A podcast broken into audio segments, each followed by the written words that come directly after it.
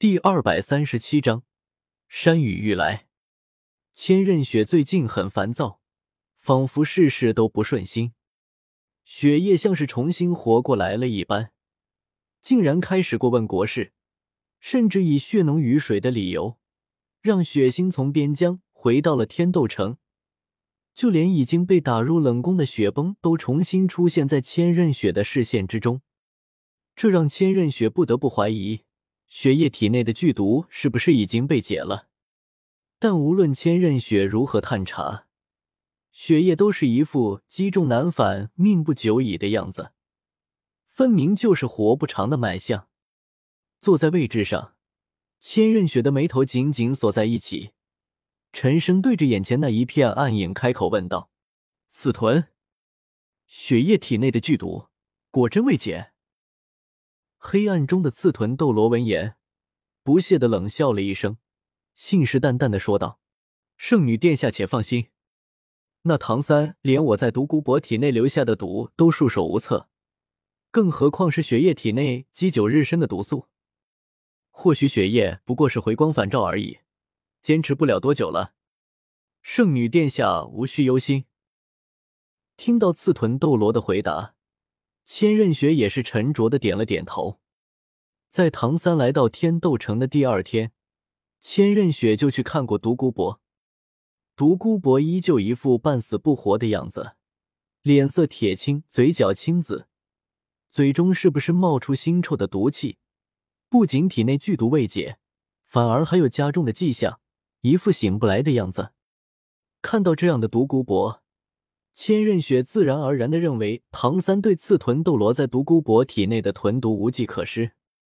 当然，这也是因为独孤博被保护在七宝琉璃宗的密室之中，有陈星和古荣两大绝世斗罗坐镇，千仞雪没敢将刺豚斗罗带去，否则或许能够看出些许端倪。前提是刺豚斗罗没有被陈星和古荣发现。或许真的是我多虑了吧。千仞雪低声的喃宁道：“千仞雪也不相信唐三能够解开雪夜和独孤博体内的剧毒。一个人的精力是有限的，唐三也不过是十四五的样子。就算是天生满魂力，将蓝银草这种孱弱的武魂修炼到高阶魂宗的境界，也已经占据了唐三许多时间了。除此之外。”唐三还需要跟着大师研习魂兽和魂师的知识，打造和自学暗器。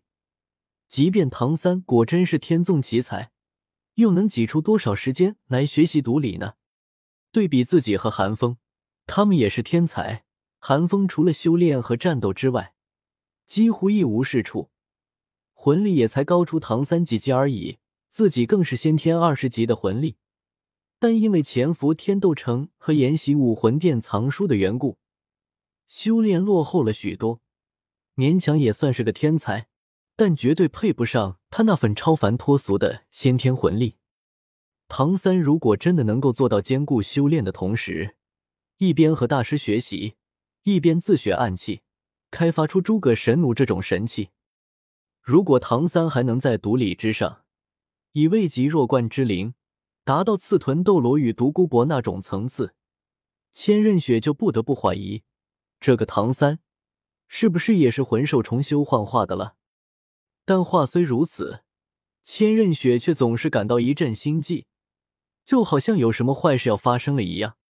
独孤博依旧昏迷不醒，雪夜虽然回光返照，但也正证明了他命不久矣。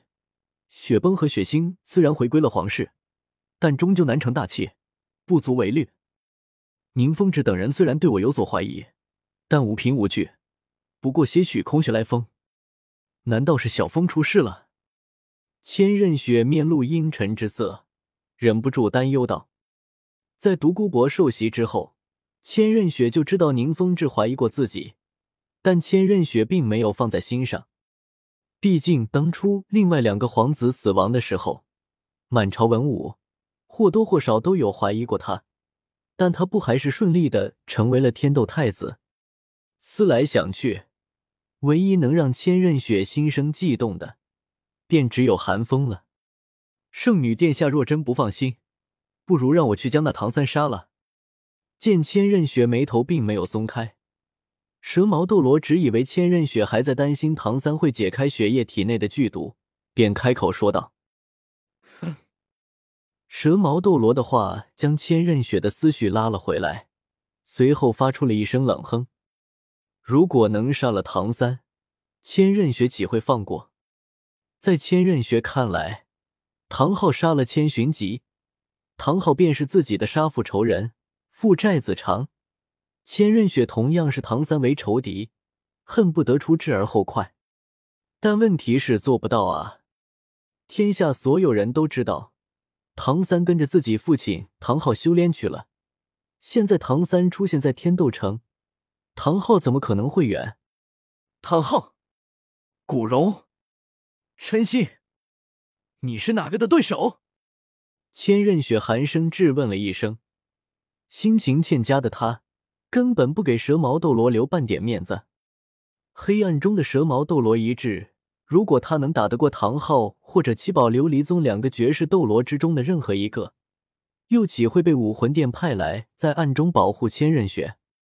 但被千仞雪如此质问，蛇矛斗罗终究心有不甘，咬了咬牙，讷讷的说道：“圣女殿下，不若一不做二不休，将二供奉等人请来，以二供奉的实力，必能斩杀唐昊。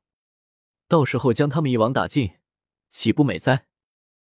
呵，这一次，千仞雪都还没有开口说话，刺豚斗罗便率先讥笑了一声，嘲讽道：“请二供奉，如何请？现在整个天斗城都封禁了，你有自信能够在两个绝世斗罗眼皮子底下离开天斗城吗？”千仞雪也是冷哼了一声，虽然没有说话，但他眼中的寒意。却也告诉了蛇矛斗罗他的态度。千仞雪不是没有联系千道流的方法，但不到万不得已，他是不会向千道流求助的。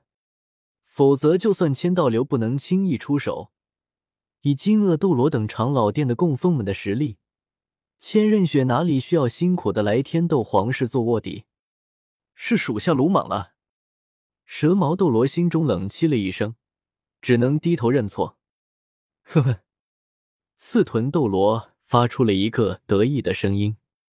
自从得知唐三对独孤博的状况无能为力的时候，刺豚斗罗就仿佛卸下了千斤重担般如释重负。只要自己的错误没有暴露，无论发生什么，都与他无关。刺豚斗罗已经决定，在事成之前，什么都不做，言多必失，多做多错。小风，你可千万不能有事啊！千仞雪没有理会蛇矛斗罗和刺豚斗罗，视线飘向窗外，忧心忡忡的祈祷着。与此同时，七宝琉璃宗的密室之中，宁风致、古荣、陈心、独孤博与唐三齐聚。宁风致先是看向唐三，轻声问道：“小三，陛下体内的毒，你可能根治？”唐三闻言，苦笑了一声，牵强的开口道。宁叔叔，血液体内的剧毒是一种唐三连见都没见过的毒素，凶险非常的，同时还环环相扣。就算唐三施展浑身解数，又有仙草之助，也不过稍微缓解了些许血液的死期。莫说是根治，就算想要延寿几年，也需要先知道血液到底中了什么毒，才能对症下药。看到唐三脸上的苦恼之色，宁风致也是无奈的摇了摇头。宁风致也知道自己有些强人所难了。既然是武魂殿用来谋杀天斗皇帝的毒，岂会这么轻易的被人破解？是我为难你了。宁风致拍了拍唐三的肩膀，示意唐三不必介怀。随后，宁风致又看向古荣，问道：“古叔，可有收获？”嘿，古荣怪笑了一声，露出了一个意味深长的笑容，之后缓缓的开口道：“老夫的收获可就大了。老夫问过志灵三人，证实了老毒我的说法。那天太子的确收到了一份来自寒风的信，但老夫问过那日所有皇宫守卫，都没有见过太子出入太子殿。可那天太子就是不在太子殿。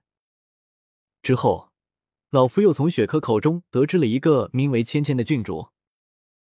郡主，宁风致听到这两个字，眉头一皱，迟疑的说道：“天斗城可没有什么郡主。”哈哈哈！古荣笑了笑，继续说道：“如宗主所说，天斗城的确没有郡主存在，但雪珂却信誓旦旦的说，那芊芊就是郡主，只是被陛下禁足，所以不为外人所知罢了。”古荣说完，宁风致的眉头皱得更深了。宁风致掌握着天斗皇室所有成员的名单，从未听说过哪个被禁足的郡主。老夫顺着这条线继续查下去，发现了一件更加耐人寻味的事情。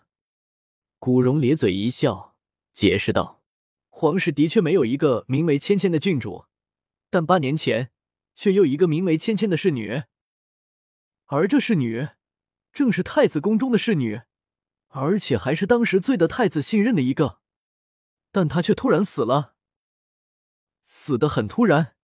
那天只有太子与这个芊芊侍女跑去了猎魂森林，但回来的只有太子而已。那个名为芊芊的侍女却是死不见尸。你的意思是，现在的太子已经被人调包了？独孤博听完，脸色大变，惊骇的叫道：“古荣耸了耸肩。”轻佻的说道：“老夫可没这么说过，是你自己猜的。”你，独孤博又是一急，原本就大病初愈的身体在激动之下涌现出病态的潮红。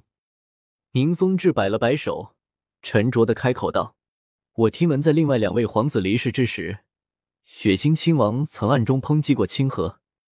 若太子果真被调包了，或许血星亲王会知道一些内幕。”正好血星亲王已经回天斗城了，此事还得劳烦古叔你一趟了。